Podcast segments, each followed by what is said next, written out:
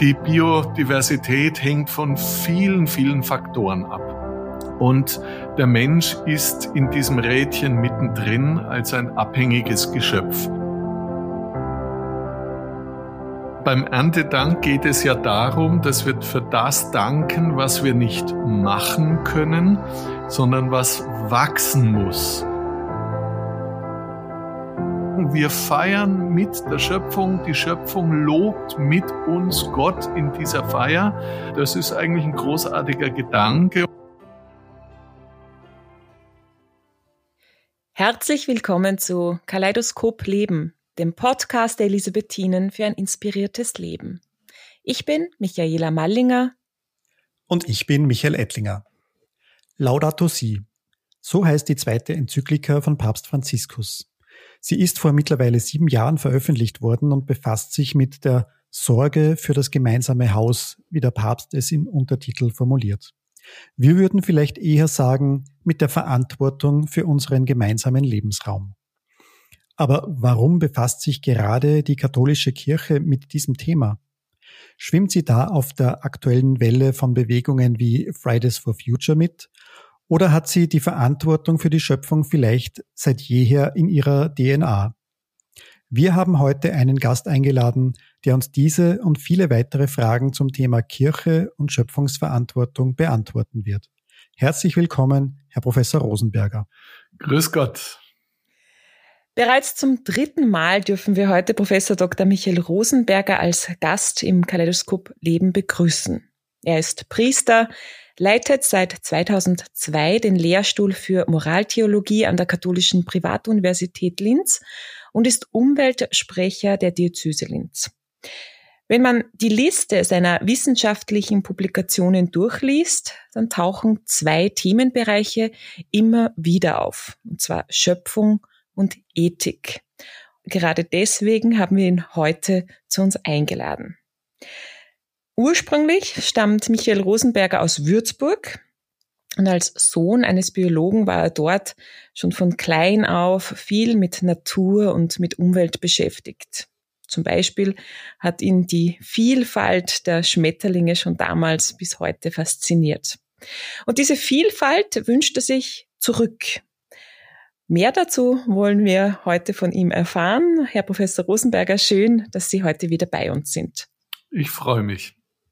Ja, Herr Professor Rosenberg, wir stehen heute oder jetzt gerade am Anfang des Herbstes. Das ist eine Zeit, die von den christlichen Religionsgemeinschaften auch als Schöpfungszeit bezeichnet wird. Und diese Schöpfungszeit ist in der katholischen Kirche am 4. Oktober mit dem Fest des heiligen Franziskus zu Ende gegangen. Jetzt ist der Begriff Schöpfungszeit vielleicht ein bisschen abstrakt und wahrscheinlich wissen nicht alle unserer Hörerinnen und Hörer damit etwas anzufangen. Was verbinden Sie denn ganz persönlich mit der Schöpfungszeit? Ja, persönlich kann ich mich noch daran erinnern, wie wir auf weltkirchlicher Ebene über die Einführung dieser Schöpfungszeit diskutiert haben. Das war Mitte der 90er Jahre. Der Impuls ging eigentlich aus vom Patriarchen Bartholomäus, dem Ehrenoberhaupt der Orthodoxie. Äh, und er hat damals äh, Ende der 80er, Anfang der 90er Jahre äh, den anderen Kirchen vorgeschlagen, einen Tag der Schöpfung einzuführen. Und er hat dafür den 1. September vorgeschlagen. Das ist der Tag, an dem die orthodoxe Kirche das Kirchenjahr beginnt und der schon traditionell Gott als dem Schöpfer gewidmet ist. Das haben wir dann diskutiert und ich habe mich schon damals dafür ausgesprochen, nicht einen einzelnen Tag zu wählen, sondern eine Zeit, denn für uns in der katholischen Kirche ähm, hat der 1. September keine Tradition und Bedeutung. Und es wäre schwierig, da ein zusätzliches Fest einzuführen. Und so ist es dann im Lauf der Jahre auch gekommen, dass sich die Kirchen geeinigt haben auf die Schöpfungszeit ähm, in dieser Schöpfungszeit liegt der 1. September, der orthodoxe Schöpfungstag, als Starttag, als Beginn und liegt genauso aber, Sie haben das schon erwähnt, der 4. Oktober äh, der Tag des heiligen Franziskus, der für uns ja in der lateinischen Kirche ähm, der große Umweltpatron ist. Es liegt aber auch in dieser Zeit das traditionelle Erntedankfest. Und gerade Erntedank ist natürlich eine tolle Gelegenheit, auch Gott als den Schöpfer zu loben, ihm zu danken, aber eben auch unsere Verantwortung für die Schöpfung wahrzunehmen. Und genau darum geht's eigentlich in der Schöpfungszeit. Die Kirchen haben sich weltweit darauf geeinigt, zwischen dem 1. September und dem 4. Oktober ähm, irgendwo innezuhalten und äh, Gott zu danken für seine Schöpfung, aber auch sich bewusst zu machen, wie viel wir Verantwortung tragen, dass diese Schöpfung auch gut erhalten bleibt. In Ihrer Vorstellung, Herr Professor Rosenberger, habe ich schon erwähnt, dass Sie sich äh, die Vielfalt an Schmetterlingen zurückwünschen, die Sie in Ihrer Kindheit so bewundert haben. Diese Vielfalt wird es so einfach aber leider nicht geben, vermutlich. Was bräuchte es denn aus Ihrer Sicht, um der Artenvielfalt, der Schmetterlinge, aber auch grundsätzlich aller Tiere und Pflanzen eine neue Chance zu geben? Ich glaube, zunächst einmal muss das Bewusstsein über den Verlust der Artenvielfalt noch äh, intensiviert werden. Äh, was den Klimaschutz angeht, sind wir mittlerweile gut informiert. Wir wissen, warum es zu dieser Erwärmung des Erdklimas kommt. Äh, wir wissen, was die wichtigsten menschlichen Verursachungen sind. Ähm, da haben wir doch in den letzten Jahren einiges an Informationen mitbekommen und die Klimakonferenzen, die weltweit jedes Jahr stattfinden, werden auch in den Medien sehr stark wahrgenommen. Demgegenüber sind die Biodiversitätskonferenzen, die auch jedes Jahr stattfinden und die genauso von den Vereinten Nationen veranstaltet werden, immer noch im Schatten der Aufmerksamkeit. Und viele wissen nicht einmal, warum wir überhaupt Biodiversität brauchen der Mensch ist ein hochkomplexes Lebewesen, eines der anspruchsvollsten an seine Umwelt und er braucht sehr viele Bedingungen, damit er gut leben kann auf diesem Planeten Erde. Und zu diesen Bedingungen gehören eben sehr, sehr viele Tier- und Pflanzenarten dazu. Wir brauchen sie für unsere Gesundheit, wir brauchen sie für unsere Ernährung, wir brauchen sie, weil Nahrungsketten anderer Lebewesen sonst unterbrochen sind. Äh, die Biodiversität hängt von vielen, vielen Faktoren ab. Und der Mensch ist in diesem Rädchen mittendrin als ein abhängiges Geschöpf. Wie können wir sie erhalten? Was müssen wir tun? Ähm, es gibt viele Faktoren, die eine Rolle spielen. Wir haben viele Ökosysteme mit hoher Biodiversität in den letzten 100 Jahren zerstört, wie zum Beispiel Sümpfe, Feuchtwiesen oder auch ähm, Moore.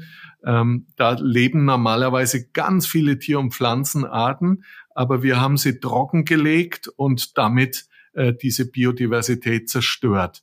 Ein wichtiger Faktor ist die Überdüngung unserer Wiesen und Äcker.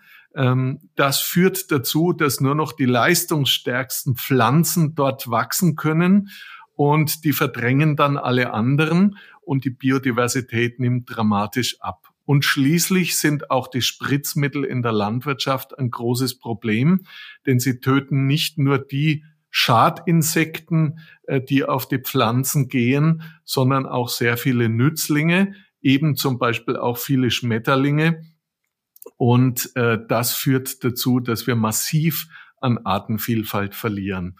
Äh, das ist ganz schwierig umzudrehen, weil hier doch sehr viel dran hängt äh, von unserer Art des Lebens und Wirtschaftens.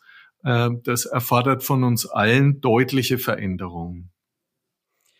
Jetzt haben wir in unserer Recherche ein, einen Buchtitel gefunden oder einen, einen Titel einer Abhandlung, ähm, der lautet, macht euch die Erde untertan, die ökologische Krise als Folge des Christentums. Ähm, jetzt steht ja dieses, macht euch die Erde untertan in der Bibel, im, äh, in einem der ersten Bücher in der Schöpfungsgeschichte. Ist es tatsächlich so, dass das Christentum der Verursacher oder einer der Verursacher äh, dieser ökologischen Krisen ist, das wir, die wir heute haben?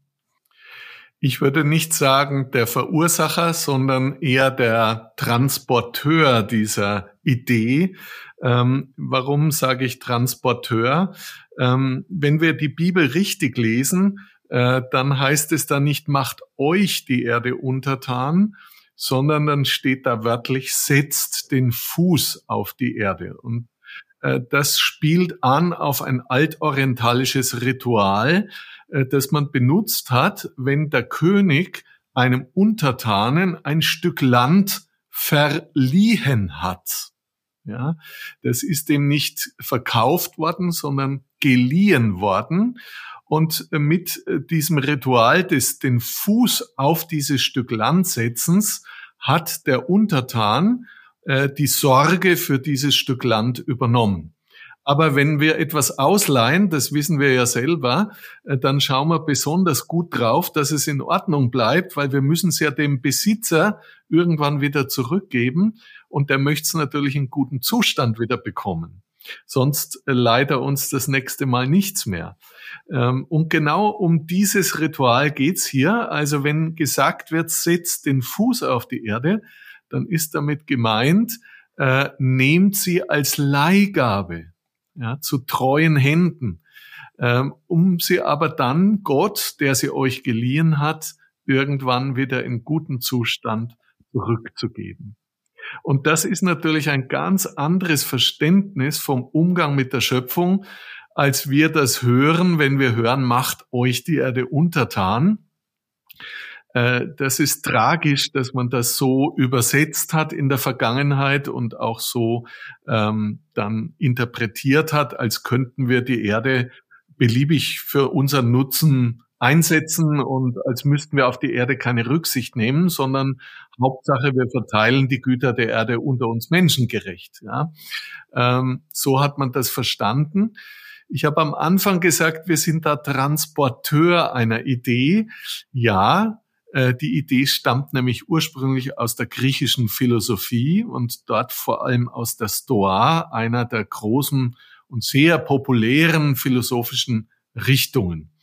Die haben ganz klar gesagt, die ganze Erde ist nur für die Menschen da. Und die Tiere haben überhaupt keine eigene Bedeutung, die Pflanzen haben überhaupt keine eigene Bedeutung, alles nur für den Menschen da.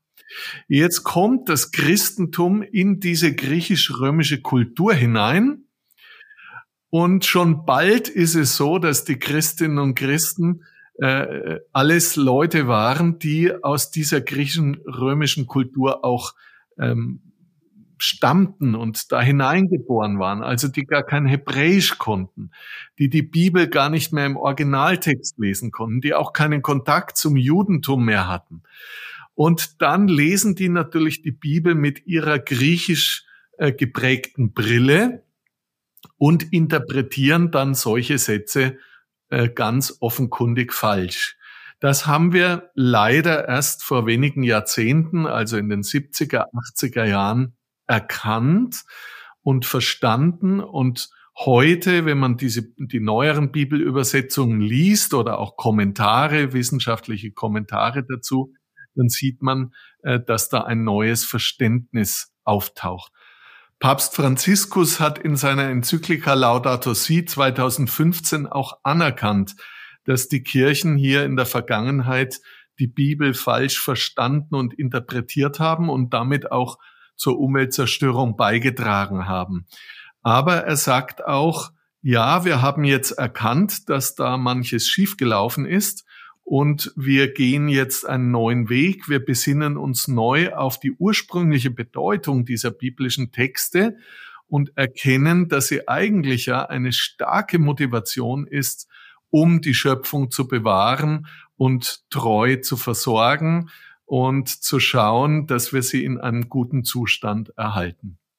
Die Kirche ist ja schon seit jeher Vorbild. Also Vorbild in dem Fall, wie Sie gerade gesagt haben, auch im, im Negativen, weil es falsch verstanden und gelebt worden ist. Und jetzt sozusagen ähm, ist ja das Bedürfnis, das äh, zu korrigieren. Wie trägt die Kirche denn diese Vorbildwirkung jetzt in diesem neuen Verständnis? Was, was tut sie? Was, wie lebt sie das? Ähm, zunächst einmal äh, wird es natürlich in unserer Liturgie wirksam, indem wir ähm, sowohl in den Predigten als auch in der Art, wie wir beten, äh, die Schöpfung viel stärker hineinnehmen. Äh, das Zweite Vatikanische Konzil hat ja ein neues Messbuch dann auch initiiert. Und in diesem neuen Messbuch ist von den vier Hochgebeten der Eucharistiefeier eines auf die Schöpfung bezogen. Und äh, das ist ganz großartig, dass man hier ähm, eine Möglichkeit hat, auch ähm, die Schöpfung in die Eucharistiefeier direkt hineinzuholen und zu sagen, wir feiern mit der Schöpfung, die Schöpfung lobt mit uns Gott in dieser Feier. Ähm, das ist eigentlich ein großartiger Gedanke und ganz am Schluss dieses Hochgebets wird dann auch darauf hingewiesen, dass wir darauf hoffen, dass irgendwann die ganze Schöpfung mit uns im Himmel versammelt ist. Ähm, also da wird schon allein in diesen Texten die Möglichkeit und der Anstoß gegeben, äh, an die Schöpfung und die Verantwortung für die Schöpfung zu denken. Auch in den Predigten versuchen wir das heute mehr bekannt zu machen und natürlich auch in den vielen Liturgien, die wir draußen feiern, also Bergmessen oder äh, Maiandachten oder andere Gottesdienstformate, wo wir draußen in der Natur sind, etwa auch beim Pilgern. Ähm, das andere ist natürlich, dass die Kirche auch schon äh, in den letzten Jahren sich intensiver bemüht, selber sorgsam mit den Gütern der Erde umzugehen. Wir haben äh, eine ganze Reihe Photovoltaikanlagen auf kirchlichen Gebäuden in der Diözese Linz. Äh, da sind wir schon Vorreiter auch in Österreich, was das angeht. Äh, wir versuchen natürlich auch wegzukommen von fossilen Ressourcen. Es werden schon seit vielen Jahren äh, keine Ölheizungen mehr in kirchliche Gebäude eingebaut. Und jetzt wollen wir auch aus dem Gas aussteigen. Also man merkt, dass hier gerade auch bei Baumaßnahmen schon die ökologischen Belange eine große Rolle spielen. Äh, aber natürlich gibt es da noch vieles zu tun, muss auch das Tempo noch schneller werden, wenn wir den äh, Zeithorizonten äh, der Klimaerwärmung wirklich äh, begegnen wollen. Ist das auch was, was Sie in Ihrer Rolle als Umweltsprecher der Diözese verfolgen oder in den, in den Pfarren draußen vielleicht auch zur Umsetzung bringen wollen? Ganz genau. Also das ist genau das, was ich tue als Umweltsprecher. Also einerseits in den Leitungsebenen der Diözese äh, zu schauen, dass wir Prozesse der Ökologisierung äh, vorantreiben, aber eben auch in der Breite der Diözese, in den Pfarren draußen zu werben, dass die Pfarren auch ihrerseits vieles tun. Und da kann man sehr viel tun. Äh, das geht los bei einfachen Maßnahmen, mit denen man Energie sparen kann, wie man die Heizung besser einstellt oder wie man auch Beleuchtung, Computernutzung energiesparender äh, aufsetzt, bis hin natürlich auch zu größeren Baumaßnahmen, bei denen man dann die ökologischen Belange stark berücksichtigt. Wir haben mittlerweile fast 60 Pfarren, die Mitglieder im Klimabündnis sind, also die diesen Ökologisierungsweg sehr intensiv mit uns mitgehen. Aber 60 von 500 heißt natürlich auch, dass noch viele äh, diesen Weg nicht eingeschlagen haben und dass da noch viel aussteht, um wirklich auf diesen Pfad zu kommen. Ich möchte ein zweites Beispiel machen äh, zum Thema Biodiversität. Äh, was vielen Pfarren nicht bewusst ist, Friedhöfe sind ein extrem wichtiger Hotspot der Biodiversität. Ähm, wir haben da eine Vielfalt von Pflanzen, wir haben äh, in der Regel alte Friedhofsmauern, wo sich viele kleine Tiere auch ihren Lebensraum suchen. Ähm, wir haben ähm, ein Gelände, was hoffentlich jedenfalls nicht gespritzt wird mit irgendwelchen Insektenvernichtungsmitteln oder ähnlichem. Ähm, also hier ist eine große Biodiversität möglich. Äh, das wird, das hängt aber natürlich auch davon ab, wie wir Friedhöfe gestalten, äh, wie vielfältig sie angelegt werden, ob sie Blühwiesen haben, wo Insekten Nahrung finden, ob sie mit einem schönen Baumbestand, auch einem vielfältigen Baumbestand versehen sind äh, und ob auch die Wege nicht zu betoniert und zu asphaltiert sind, sondern nach Möglichkeit offen bleiben können. Ähm, da gibt's noch ganz, ganz viel zu tun und da können wir unheimlich viel entdecken, auch an Tieren, an Pflanzen, die kommen, wenn der Friedhof sie dazu einlädt. Herr Rosenberger, aus unserem Vorgespräch ist mir ja noch was nachgegangen. Und zwar haben Sie da gesagt, ähm, Umweltschutz und Klimaschutz verlangt von uns Menschen Fürsorge um die Schöpfung und auch Verzicht. Und dafür haben sie, das ist zumindest mir in Erinnerung, dafür braucht es Liebe, Zärtlichkeit, so wie man es ja auch von Eltern für die, für die Kinder ähm, erwarten darf, um auch verzichten zu können. Umweltschutz sozusagen kostet uns etwas und es kostet uns Wohlstand und, und braucht, verlangt von uns, dass wir uns selbst zu, zugunsten etwas Größerem oder einem größeren Ziel zurückstellen. Habe ich das einmal soweit richtig verstanden? Jawohl. Gut. Wie gelingt uns denn das? Also wir sind jetzt so gewohnt, eben auch, glaube ich, aus diesem macht dir die Welt untertan Verständnis, dass wir uns nicht in dieser Form zurücknehmen müssen. Wie gelingt denn das jetzt plötzlich, dass wir das schaffen können? Ich denke, da kann man den Vergleich zwischen Eltern und kleinem Kind durchaus äh, gut verwenden. Äh, wie lernen Eltern, dass sie vieles für ihr Kind zurückstellen müssen und wie lernen sie vor allem, dass sie es gerne tun? Äh, das ist ja die Frage, wie können sie es spontan tun? Sie lernen das, indem sie den Säugling im Arm tragen, indem sie seine Zerbrechlichkeit wahrnehmen, aber auch seine Lebendigkeit, seine Faszination. Es, ist, es rührt ihr Herz an. Und genau das, glaube ich, das geht uns oft in der Schöpfung ab, äh, dass wir gar nicht mehr diese, diese anrührenden Erfahrungen und Erlebnisse haben. Äh, wir hatten schon von den Schmetterlingen die Rede. Äh, für mich ist es so ein Beispiel. Ähm, wenn man so einen Schmetterling sieht und einmal schaut, wie wunderschön seine Flügel gemustert sind, wenn man sieht, wie fein die Härchen auf seinem Bauch und seinem Körper sind und wie der mit seinen Fühlern versucht, Dinge zu ertasten, äh, das ist ja wirklich faszinierend und eindrucksvoll.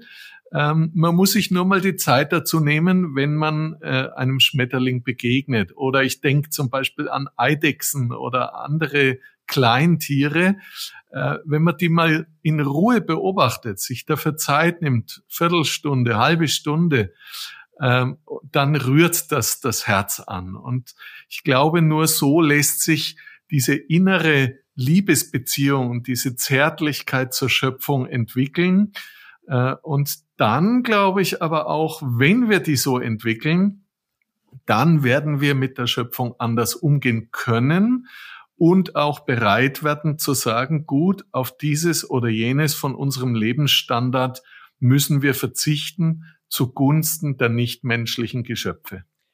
Da gibt's ja auch Beispiele in der Geschichte, auch in der Geschichte der Kirche, also Beispiele von Menschen, die das schon vor vielen hundert Jahren eigentlich gelebt haben. Ich denke jetzt an den heiligen Franz von Assisi, der ja immer davon geredet hat, dass es eine Geschwisterlichkeit braucht zwischen den Menschen und den, den anderen Geschöpfen. Und das kommt ja auch in seinem berühmten Sonnengesang äh, gut zum Ausdruck. Ist es diese Erkenntnis, die Franziskus da vielleicht hatte, etwas, was in der Kirche so einfach sehr lange nicht gesehen wurde oder bewusst verdrängt worden ist?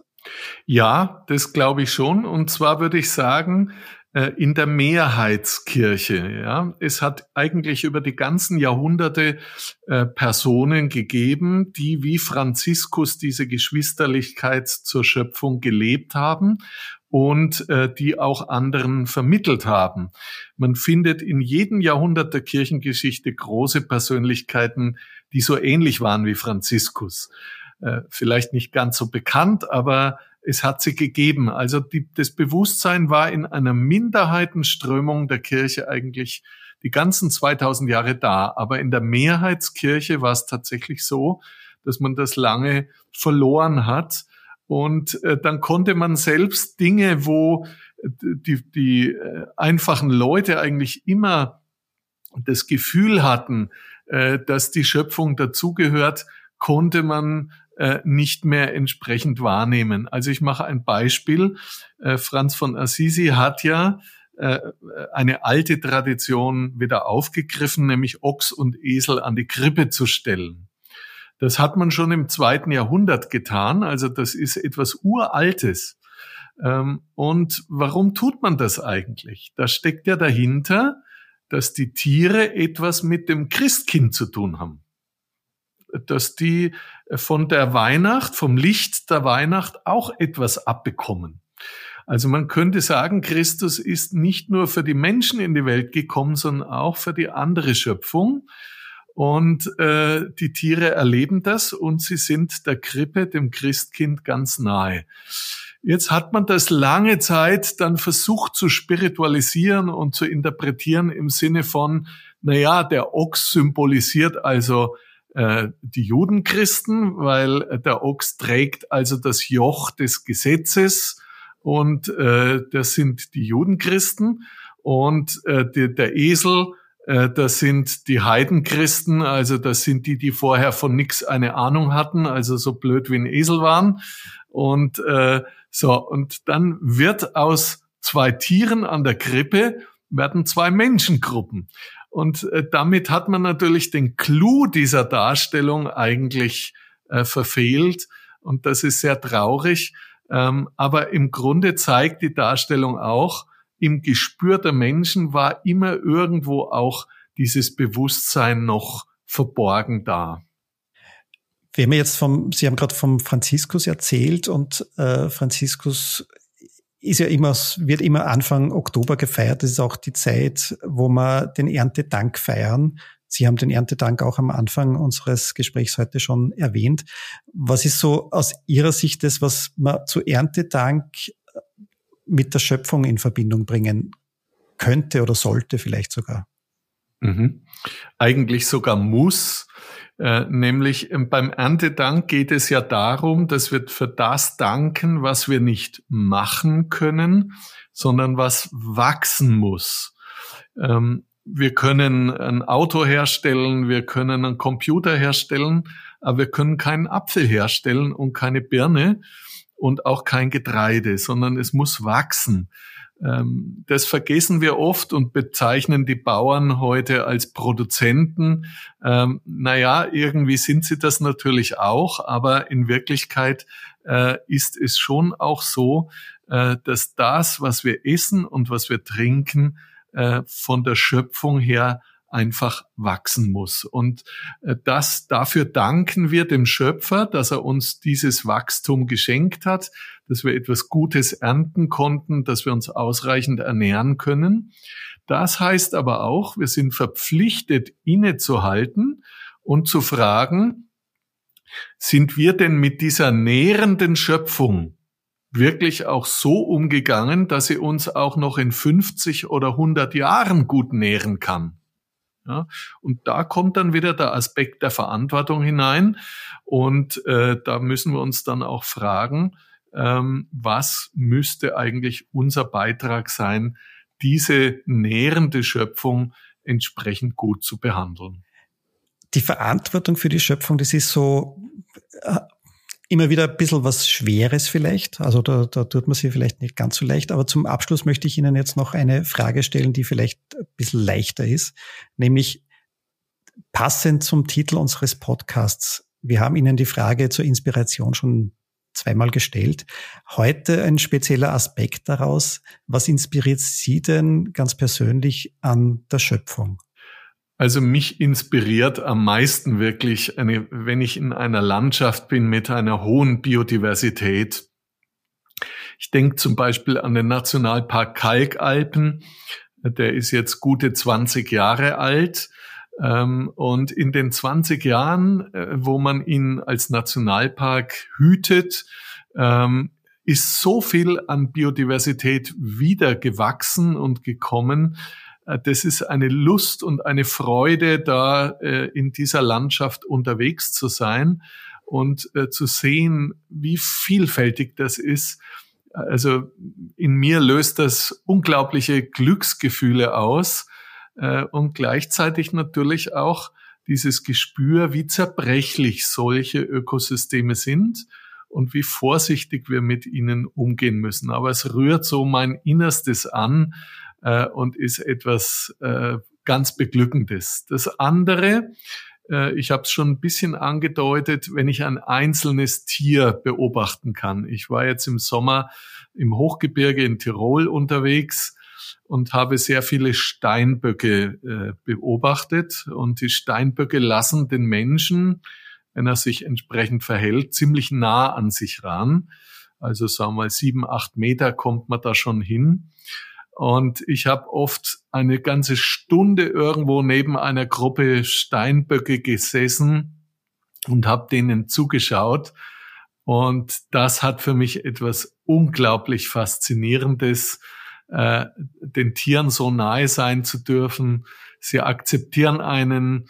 Äh, sie, manche sind sogar ein bisschen neugierig und schauen, wer das wohl ist. Also da kommt schon auch ein bisschen Interaktion äh, zustande und das finde ich etwas ganz Großartiges. Ja, danke. Das war jetzt schon fast auch eine Einladung an unsere Zuhörerinnen und Zuhörer, selbst rauszugehen in die Natur und das selber auch zu erleben. Herzlichen Dank, Herr Professor Rosenberger, dass Sie sich heute wieder die Zeit für uns genommen haben. Sehr gerne. Auch Ihnen, liebe Zuhörer und Zuhörerinnen, vielen Dank fürs Dabeisein. Mehr Infos zu unserem Podcast gibt's wie immer auf www.die-elisabethinen.at. Also einfach vorbeiklicken und nachschauen. Und wir freuen uns natürlich, wenn Sie mit uns direkt in Kontakt treten. Schreiben Sie uns, welche Fragen Sie beschäftigen oder hinterlassen Sie uns Ihr Feedback unter podcast.die-elisabethinen.at. Und wenn Ihnen unser Podcast gefällt, freuen wir uns über eine nette Rezension oder eine 5-Sterne-Bewertung. Kaleidoskop Leben, der Podcast der Elisabethinen für ein inspiriertes Leben. Jeden zweiten Mittwoch neu auf www.die-elisabethinen.at und überall, wo Sie gerne Podcasts hören.